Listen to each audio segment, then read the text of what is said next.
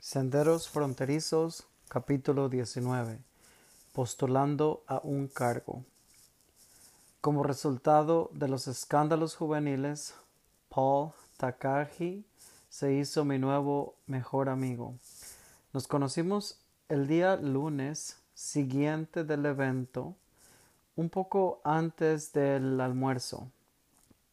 Me encontraba en el corredor poniendo mis libros en el locker cuando él se me acercó.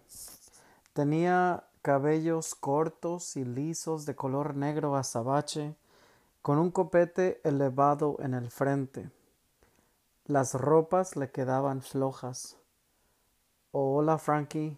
Te oí cantar la noche del viernes, dijo. Me llamo Paul.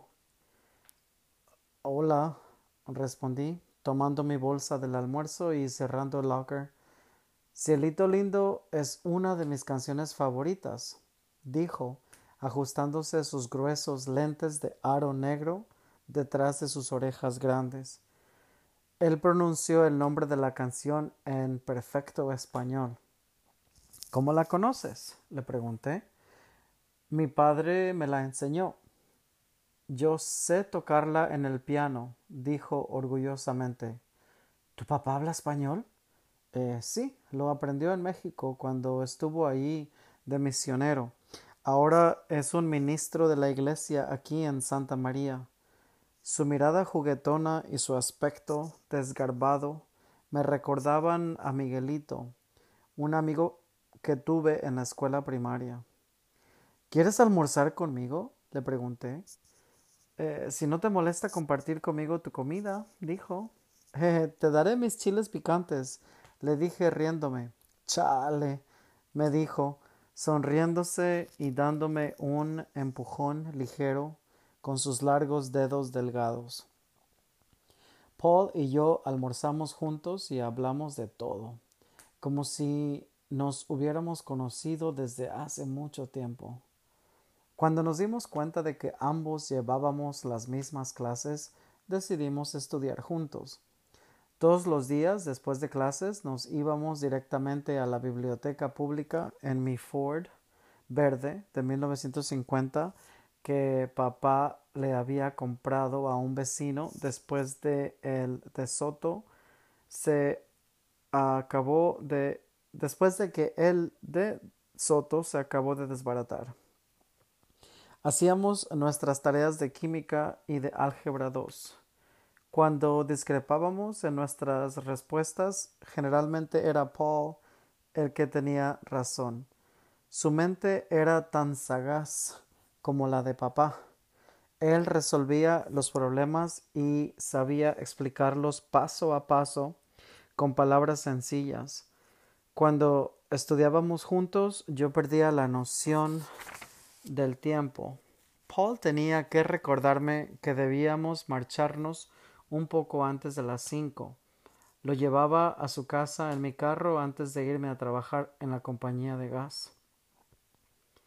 El día anterior de las vacaciones de Semana Santa, Paul y yo estábamos almorzando en la cafetería cuando Linda Spain, una compañera de la escuela, se acercó a nuestra mesa y nos pidió que firmáramos su petición para postularse como secretaria del estudiantado.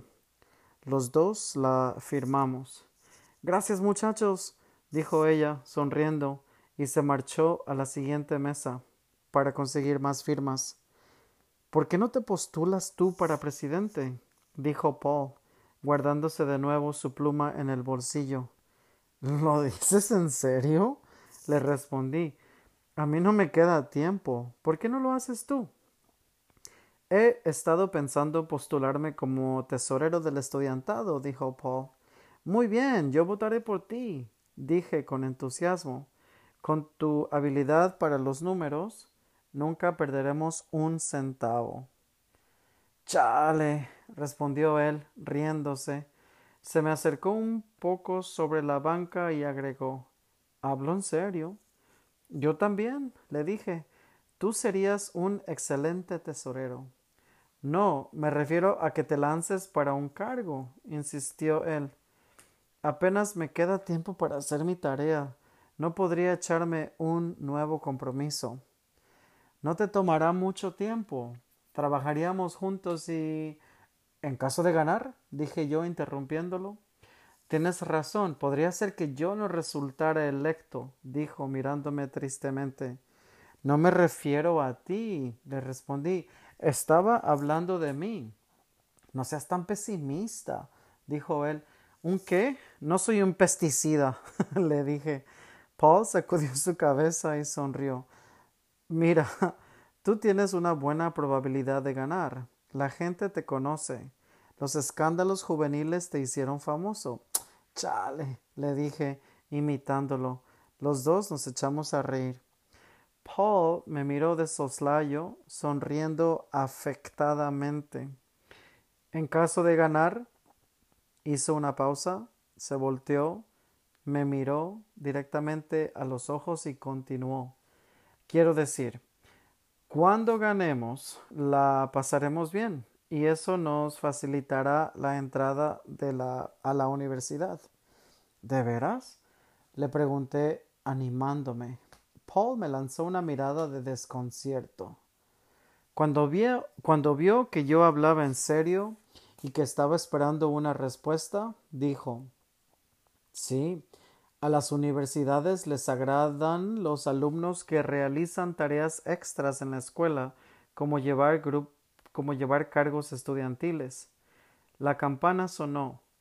Limpiamos la mesa y recogimos nuestros libros antes de dirigirnos a nuestras diferentes aulas, Paul dijo Consigue tu petición. Yo quiero ser el primero en firmarla. Lo voy a pensar y te diré mi decisión cuando regresemos de las vacaciones de Pascua. Durante el receso de la Semana Santa no pensé más en acerca de, presentarme como candidato para presidente del estudiantado. Dediqué todo el poco tiempo libre que tenía a leer el libro de Walt Whitman, Leaves of Grass, a memorizar un poema para la clase de inglés y a mantenerme al corriente de los acontecimientos del día leyendo el diario para mi clase de historia. Escribí el poema en una ficha y me apliqué a memorizarlo mientras limpiaba la compañía de gas. Después de terminar la limpieza, hojé rápidamente el periódico. Me llamó la atención un artículo sobre protestas y manifestaciones en el sur. Leí sobre la segregación racial y la lucha de los estudiantes negros para obtener la igualdad de derechos. Oí más sobre ese asunto por la radio del carro cuando regresaba a casa esa noche. Me enojaba que no se les permitiera a los negros sentarse con los blancos en las estaciones camioneras y en otros sitios públicos. Durante la misa del domingo de Pascua me la pasé pensando en eso. ¿Cómo puede suceder esto si todos somos iguales ante los ojos de Dios? pensé. La mañana del lunes, el día después de Pascua, me sentí muy cansado. Los hombros me dolían Terminé de limpiar la Western Union y me dirigí a la escuela. Al acercarme a los terrenos de la escuela, recordé mi promesa a Paul. Paul. Yo tenía que tomar una decisión. Estacioné el carro y atravesé el campus en dirección a mi clase de educación física. En el camino me encontré con Manuelito Martínez, cuya familia trabajaba en el campo y vivía en el rancho Bonetti. Él y yo nos conocíamos desde que teníamos ocho años. Órale, Panchito, dijo él. He oído decir que te estás lanzando para presidente del estudiantado. Eso está todo dar, hermano. ¿Quién te lo dijo? Tu amiguito Paul hace unos minutos respondió. Órale, eso está requete bien, mano. Gracias, Manuelito, estoy pensándolo, le respondí, eh, ligeramente molesto con Paul. No lo no lo pienses mucho, mano, hazlo. Todos en el rancho Bonetti se van a sentir orgullosos. Yo entendí lo que Manuelito quería decir. Como toda mi familia, la mayoría de los que vivían en el rancho Bonetti eran trabajadores agrícolas mexicanos o mexicano-americanos. Nosotros vivíamos cerca de Santa María, pero estábamos muy alejados de ella. Durante la clase de educación física, el entrenador nos pidió que corriéramos varias vueltas alrededor de la pista.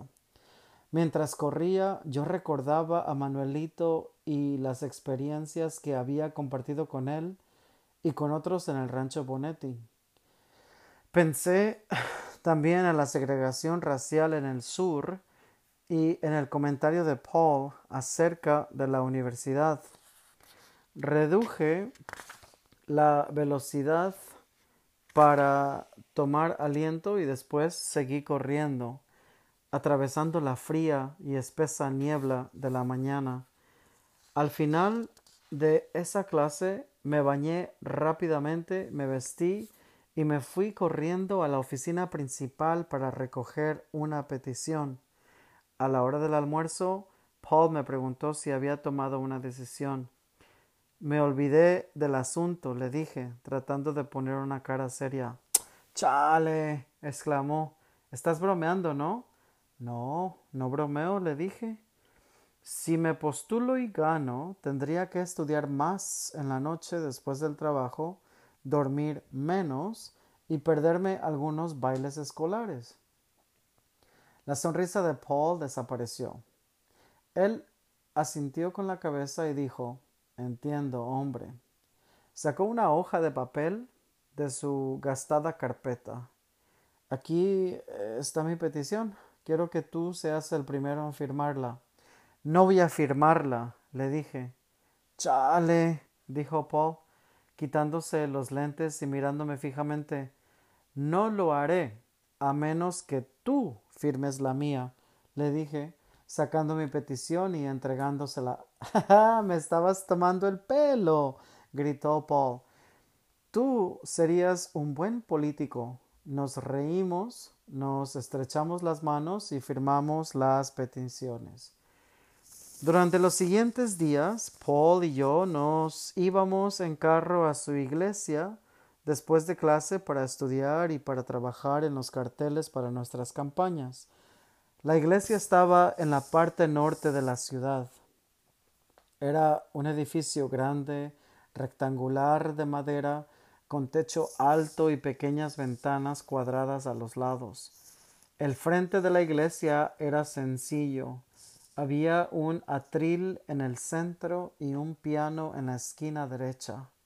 No había estatuas de santos o Cristo, ni una estatua de la Virgen de Guadalupe, como en la iglesia a la que mi familia y yo asistíamos cuando podíamos. Hacíamos nuestras tareas escolares en la oficina del padre de Paul, que era un cuarto privado en la parte trasera del edificio. Estudiábamos el álgebra hasta las cuatro de la tarde y luego hacíamos carteles durante una media hora, usando materiales escolares de la iglesia. Antes de irme al trabajo, tomábamos un descanso. Paul tocaba el piano mientras yo me comía un trozo de pastel de ruibarbo que hacía su mamá y que nos dejaba en la iglesia todos los días. Después de que yo me iba al trabajo, Paul regresaba a la escuela a colocar los carteles de nuestra campaña. Yo regresaba a casa esa mañana mucho más tarde de lo acostumbrado porque tenía que compensar el tiempo perdido. Me quedaba en la compañía de gas después del trabajo hasta que terminaba de hacer mis tareas escolares. Papá se enojaba conmigo a pesar de que le explicaba por qué yo llegaba tarde. Mamá sí comprendió y se encargaba de tranquilizarlo en cada ocasión. Me sentí inquieto cuando supe que tenía como adversario en mi candidatura para presidente a George Harshbarger. Él me había ayudado con los escándalos eh, juveniles y ahora yo me postulaba en contra de él. Lo busqué para decirle lo incómodo que me sentía sobre aquel asunto. No seas tonto, dijo. Deja que gane el mejor hombre. Al día anterior, el día anterior a las elecciones, George y yo teníamos que dar sendos discursos ante una asamblea escolar. En el pasado, los candidatos para presidente del estudiantado habían presentado números humorísticos antes de su discurso. Uno de ellos entró en el gimnasio manejando un pequeño triciclo seguido por sus amigos, que iban vestidos como rústicos montañeses. Su oponente llegó cabalgando en una mula. Yo no me sentía a gusto presentando un número humorístico, de modo que le pedí a Paul si podía tocar el piano. Él aceptó. Durante la asamblea, George fue presentado primero. Él cantó con su trío y dio su discurso. Yo estaba tan nervioso que no le presté atención a lo que dijo. Ahora seguía yo. Mi corazón latía deprisa y las piernas me temblaban mientras pronunciaba el discurso más breve en toda la historia de Santa María High School. Eh, soy un hombre de pocas palabras, dije. Por, por favor, voten por mí. Hice una pausa de algunos segundos. Entonces, tomando prestadas algunas palabras del lema escolar, entren para aprender, salgan para servir. Agregué, si ustedes me eligen, yo me dedicaré a servir a todos ustedes. Le hice una señal a Paul y él tocó las partes iniciales de Cielito Lindo y de When the Saints Go Marching In, que era el himno de la escuela. El público rompió en aplausos. Yo suspiré con alivio. Estaba feliz de que la asamblea hubiera terminado. Los estudiantes votaron el viernes durante todo el día y esa tarde se anunciaron, se anunciaron los resultados. Paul y yo habíamos ganado. Ernie de Gasparis, otro amigo nuestro, fue electo vicepresidente y Linda Spain secretaria. Estábamos tan emocionados que eh, en lugar de dirigirnos después de clase a la biblioteca pública para estudiar, nos fuimos directamente en el carro al Leo's uh, Drive-In en el norte de Broadway para celebrar. Paul y yo nos quedamos sentados en el carro bebiendo Coca-Cola y hablando sobre la campaña, sobre la asamblea y las elecciones. Revivimos y saboreamos cada uno de aquellos momentos emocionantes. Luego dejé a Paul en su iglesia y me apuré a llegar a casa para darles la noticia a mis padres antes de ir a trabajar. Yo me sentía volar di la vuelta y entré en el rancho Bonetti pensando en el carro cerca de Manuelito, perdón, pasando en el carro cerca de Manuelito, quien regresaba a casa de la escuela. Él me gritó Felicidades, Panchito. Yo lo saludé con la mano y sonreí orgullosamente. Cuando iba pasando frente a la casa de Joe y Espy, Vi a Torito salir de ella corriendo. Lloraba histéricamente. ¿Qué te pasa? le pregunté abrazándolo. ¿Por qué no estás en casa? papá, papá, eh, papá se lastimó, dijo él, temblando sin aliento. ¿Cómo? ¿Dónde está él? exclamé, aterrado. Él se cortó la mano muy mal.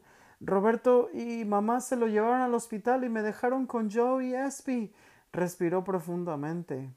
Fue, fue por mi culpa.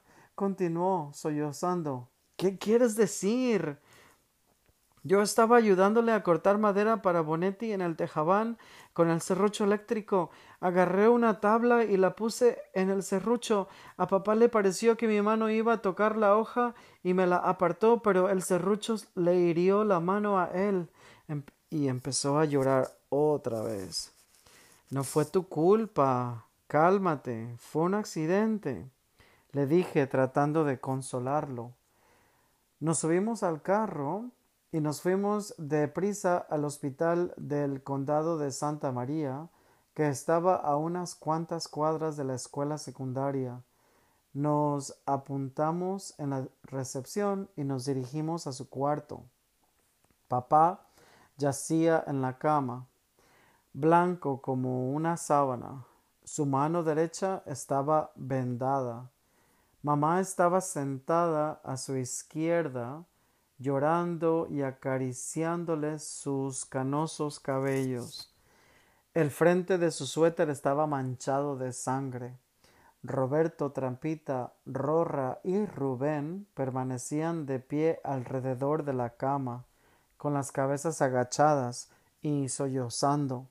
Se cortó el dedo, dijo mamá, temblando. Sentí un nudo en la garganta. Me acerqué a la cama y besé a papá en la frente. Lo siento, papá, dije. Él me miró y sonrió. He perdido una parte de mi cuerpo, mi hijo, dijo. Pero no importa, ya está viejo e inútil. Su voz era débil. No hable así, dijo mamá. Usted sabe que eso no es cierto. Papá la miró y sonrió. Entonces él se volteó hacia mí y me preguntó ¿Cómo estás, mi hijo? Eh, yo me sequé los ojos con el dorso de la mano y le respondí Estoy bien, papá. Tratando de animarlo, agregué Y tengo buenas noticias, papá. Me eligieron presidente del estudiantado y mi amigo fue electo tesorero. Qué bueno, mi hijo, dijo mamá. Roberto, Trampita y Torito me felicitaron. Yo no entiendo lo que es eso, dijo papá con una mirada inexpresiva. Pero ah, me alegro por ti. Salí del hospital y me fui a trabajar esa noche sintiéndome lleno a la vez de alegría y de tristeza. Al terminar la limpieza de la compañía de gas, me encontraba emocionalmente agotado. Me sentía como un pájaro atrapado en una tormenta.